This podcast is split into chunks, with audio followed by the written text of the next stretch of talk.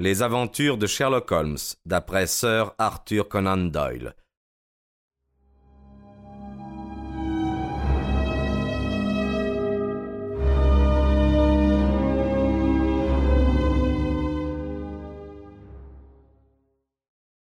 Pour Sherlock Holmes, elle est toujours la femme.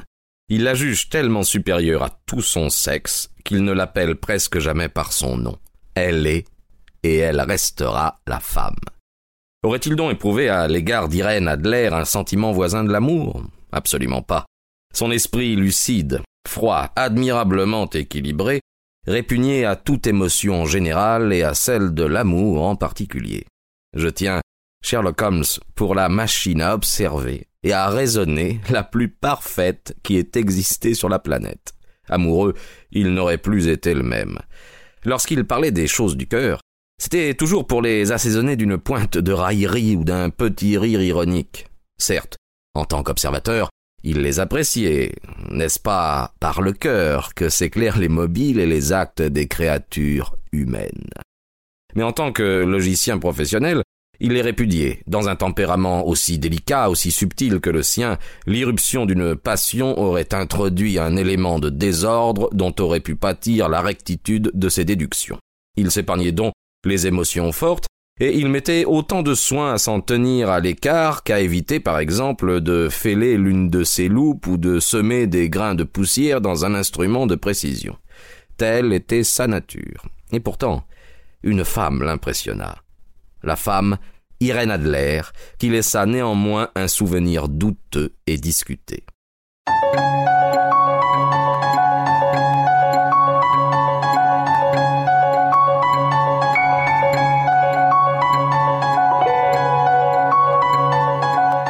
Ces derniers temps, je n'avais pas beaucoup vu Holmes. Mon mariage avait séparé le cours de nos vies. Toute mon attention se trouvait absorbée par mon bonheur personnel si complet, ainsi que par les mille petits soucis qui fondent sur l'homme qui se crée un vrai foyer. De son côté, Holmes s'était isolé dans notre meublé de Baker Street. Son goût pour la bohème s'accommodait mal de toute forme de société. Enseveli sous de vieux livres, il alternait la cocaïne et l'ambition. Il ne sortait de la torpeur de la drogue que pour se livrer à la fougueuse énergie de son tempérament. Il était toujours très attiré par la criminologie, aussi occupait-il ses dons exceptionnels à dépister quelques malfaiteurs et à élucider des énigmes que la police officielle désespérait de débrouiller. Divers échos de son activité m'étaient parvenus par intervalles, notamment son voyage à Odessa, où il avait été appelé pour le meurtre des Trepov, la solution qu'il apporta au drame ténébreux qui se déroula entre les frères Atkinson de Trincomalee, enfin, la mission qu'il réussit fort discrètement pour la famille royale de Hollande. En dehors de ces manifestations de vitalité dont j'avais simplement connaissance par la presse quotidienne, j'ignorais presque tout de mon ancien camarade et ami. Un soir, c'était le 20 mars 1888. J'avais visité un malade et je rentrais chez moi, car je m'étais remis à la médecine civile, lorsque mon chemin me fit passer par Baker Street. Devant cette porte dont je n'avais pas perdu le souvenir et qui sera toujours associée dans mon esprit au prélude de mon mariage comme aux sombres circonstances de l'étude en rouge, je fus empoigné par le désir de revoir Holmes et de savoir à quoi il employait ses facultés extraordinaires. Ses fenêtres étaient éclairées. Levant les yeux, je distingue même sa haute silhouette mince qui par deux fois se profila derrière le rideau. Il arpentait la pièce d'un pas rapide, impatient. Sa tête était inclinée sur sa poitrine, ses mains croisées derrière son dos. Je connaissais suffisamment son humeur et ses habitudes pour deviner qu'il avait repris son travail. Délivré des rêves de la drogue, il avait dû se lancer avec ardeur sur une nouvelle affaire. Je sonnai, et fut conduit à l'appartement que j'avais jadis partagé avec lui. Il ne me prodigua pas d'effusion. Les effusions n'étaient pas son fort, mais il fut content, je crois, de me voir. À peine me dit-il un mot. Toutefois, son regard bienveillant m'indiqua un fauteuil. Il me tendit un étui à cigare, son doigt me désigna une cave à liqueur et une bouteille d'eau gazeuse dans un coin. Puis il se tint debout, devant le feu, et me contempla de haut en bas, de cette manière pénétrante qui n'appartenait qu'à lui. Le mariage vous réussit, observa-t-il. Ma parole, Watson, vous avez pris sept livres et demi depuis que je vous ai vu. Sept, euh, répondis-je. Vraiment? Euh, J'aurais cru un peu plus. Juste un tout petit peu plus, j'imagine, Watson. Et vous avez recommencé à faire de la clientèle, ce que je vois. Vous ne m'aviez pas dit que vous aviez l'intention de reprendre le collier. Alors, euh, comment le savez-vous? Euh, Je le vois, je le déduis. Comment sais-je que récemment vous vous êtes fait tremper et que vous êtes nanti d'une bonne maladroite et peu soigneuse? Mon cher Holmes, dis-je, ceci est trop fort. Si vous aviez vécu quelques siècles plus tôt, vous auriez certainement été brûlé vif. Eh bien oui. Il est exact que je dis j'ai marché dans la campagne et que je suis rentré chez moi en piteux état. Mais comme j'ai changé de vêtements, je me demande comment vous avez pu le voir et, le déduire. Quant à Marie-Jeanne, elle est incorrigible. Ma femme lui a donné ses huit jours, mais là encore, je ne conçois pas comment vous l'avez deviné. Il rit sous cap et frotta l'une contre l'autre ses longues mains nerveuses. C'est d'une simplicité enfantine, dit-il. Mes yeux me disent que sur le côté intérieur de votre soulier gauche, juste à l'endroit qu'éclaire la lumière du feu, le cuir est marqué de six égratignures presque parallèles. De toute évidence, celles-ci ont été faites par quelqu'un qui a, sans précaution, gratté autour des bords de la semelle pour en détacher une croûte de boue. D'où, voyez-vous, ma double déduction que vous êtes sorti par mauvais temps et que pour nettoyer vos chaussures, vous ne disposez que d'un spécimen très médiocre de la domesticité londonienne. En ce qui concerne la reprise de votre activité professionnelle, si un gentleman qui entre ici euh, introduit avec lui des relents d'iodoforme, euh, aborde sur son index droit la trace noire du nitrate d'argent et porte un chapeau haute forme pourvu d'une bosse indiquant l'endroit où il dissimule son stéthoscope, euh, je serais en vérité bien stupide pour ne pas l'identifier comme un membre actif du corps médical. Je ne pus m'empêcher de rire devant l'aisance avec laquelle il m'expliquait la marge de ses déductions. Quand je vous entends me donner vos raisons, lui dis-je, les choses m'apparaissent toujours si ridiculement simples qu'il me semble que je pourrais en faire autant. Et cependant, chaque fois que vous me fournissez un nouvel exemple de votre manière de raisonner, je reste pantois jusqu'à ce que vous m'exposiez votre méthode. Mes yeux ne sont-ils pas aussi bons que les vôtres? Mais si, répondit-il en allumant une cigarette et en se jetant dans un fauteuil. Seulement vous voyez, vous n'observez pas. La distinction est claire. Tenez, vous avez fréquemment vu les marches qui conduisent à cet appartement, n'est-ce pas? Fréquemment? Combien de fois? Je ne sais pas, des, des centaines de fois. Bon, bien, euh, combien y en a-t-il? Combien de marches? Je ne sais pas. Exactement, vous n'avez pas observé. Et cependant, vous avez vu. Toute la question est là. Moi, je sais qu'il y a dix-sept marches parce que, à la fois, je les ai vues et observées. À propos, euh, puisque vous vous intéressez à ces petits problèmes et que vous avez été assez bon pour relater l'une ou l'autre de mes modestes expériences, peut-être euh, vous intéresserez-vous à ceci. Il me tendit une feuille de papier à lettres épaisse et rose qui se trouvait ouverte sur la table. Je l'ai reçue au dernier courrier, reprit-il. Lisez à haute voix. La lettre n'était pas datée, et elle ne portait ni signature ni adresse de l'expéditeur. On vous rendra visite ce soir à huit heures moins le quart. Il s'agit d'un gentleman qui désire vous consulter sur une affaire de la plus haute importance. Les récents services que vous avez rendus à l'une des cours d'Europe ont témoigné que vous êtes un homme à qui on peut se fier en sécurité pour des choses capitales.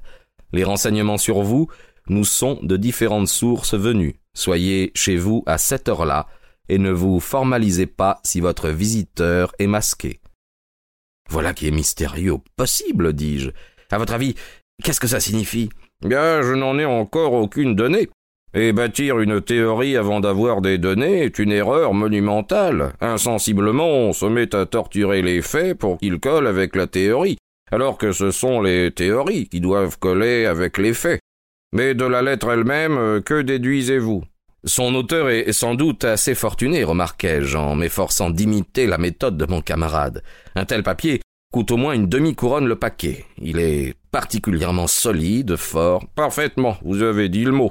Ce n'est pas un papier fabriqué en Angleterre. Regardez-le en transparence. J'obéis, et je vis un grand E avec un petit G, un P et un grand G avec un petit T en filigrane dans le papier. Qu'est-ce que vous en pensez demanda Holmes. Le nom du fabricant, probablement, ou plutôt son monogramme. Non, pas du tout. Le G avec le petit T signifie Gesellschaft, qui est la traduction allemande de compagnie.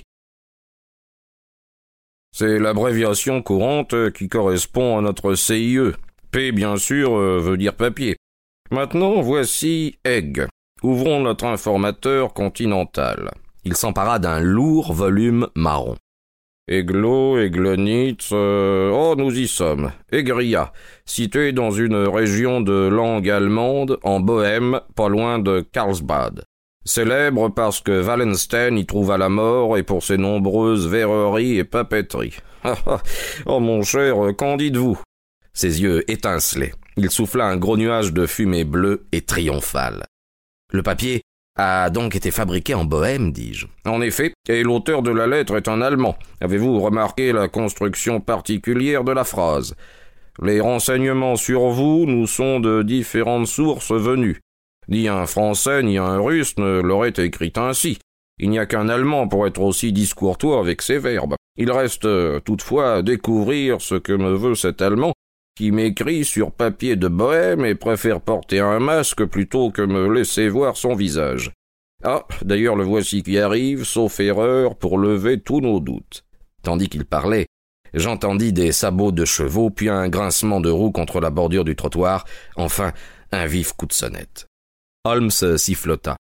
D'après le bruit, deux chevaux. Oui, confirma-t-il après avoir jeté un coup d'œil par la fenêtre.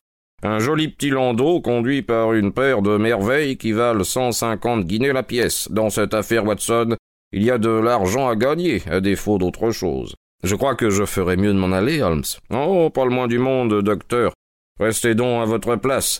Sans mon historiographe, je suis un homme perdu. Et puis l'affaire promet, ce serait dommage de la manquer. Mais votre client. Ne vous tracassez pas.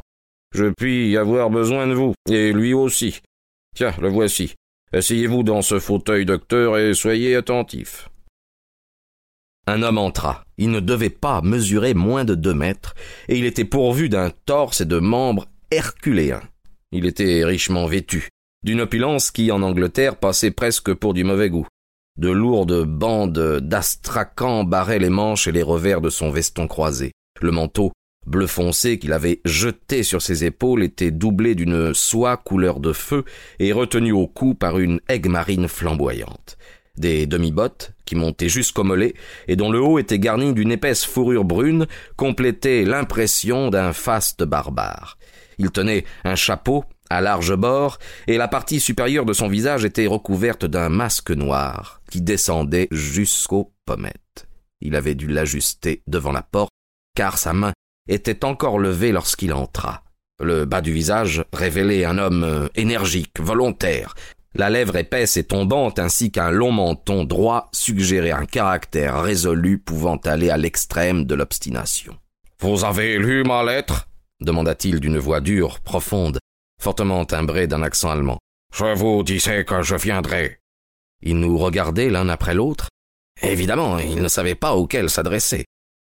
Asseyez-vous, je vous prie, dit Holmes. Voici mon ami et confrère, le docteur Watson, qui est parfois assez complaisant pour m'aider.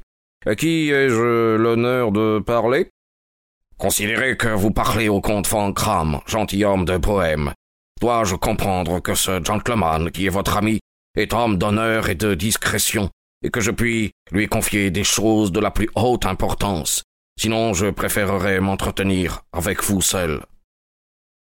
Je me levai pour partir, mais Holmes me saisit par le poignet et me repoussa dans le fauteuil. Ce sera tous les deux ou personne, déclara-t-il. Devant ce gentleman, vous pouvez dire tout ce que vous me diriez à moi seul. Le comte haussa ses larges épaules. Alors je commence, dit-il, par vous demander le secret le plus absolu pendant deux années. Passé ce délai, l'affaire n'aura plus d'importance. Pour l'instant, je n'exagère pas en affirmant qu'elle risque d'influer sur le cours de l'histoire européenne. Vous avez ma parole, dit Holmes, et la mienne. Pardonnez-moi ce masque, poursuivit notre étrange visiteur. L'auguste personne qui m'emploie désire que son collaborateur vous demeure inconnu et je vous avouerai tout de suite que le titre sous lequel je me suis présenté n'est pas exactement le mien. Je m'en doutais, fit sèchement Holmes. Les circonstances sont extrêmement délicates. Il ne faut reculer devant aucune précaution pour étouffer tout germe de ce qui pourrait devenir un immense scandale et compromettre gravement l'une des familles régnantes de l'Europe. Pour parler clair, l'affaire concerne la grande maison d'Armstein, d'où sont issus les rois héréditaires de Bohême. Je le savais aussi, murmura Holmes en s'installant dans un fauteuil et en fermant les yeux. Notre visiteur contempla, avec un visible étonnement, la silhouette dégingandée nonchalante de l'homme qui lui avait été sans nul doute dépeint comme le logicien le plus incisif et le policier le plus dynamique de l'Europe. Holmes rouvrit les yeux avec lenteur pour dévisager non sans impatience son client.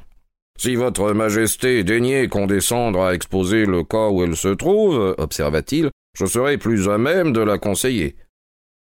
L'homme bondit hors de son fauteuil, pour marcher de long en large, sous l'effet d'une agitation qu'il était incapable de contrôler. Puis, avec un geste désespéré, il arracha le masque qu'il portait et le jeta à terre. Vous avez raison, s'écria-t-il. Je suis le roi. Pourquoi m'efforcerais-je de vous le cacher? Pourquoi, en effet dit Holmes presque à voix basse. Votre Majesté n'avait pas encore prononcé une parole que je savais que j'avais en face de moi Wilhelm Gottsreich Sigismund von Ormstein, grand-duc de Kessel-Falstein, et roi héréditaire de Bohême. Mais vous pouvez comprendre, reprit notre visiteur étranger, qui s'était rassis tout en passant sa main sur son front haut et blanc. Vous pouvez comprendre que je ne suis pas habitué à régler ce genre d'affaires par moi-même. Et pourtant, il s'agit d'une chose si délicate que je ne pouvais la confier à un collaborateur quelconque sans tomber sous sa coupe. Je suis venu incognito de Prague dans le but de vous consulter. Alors je vous en prie, consultez, dit Holmes en refermant les yeux.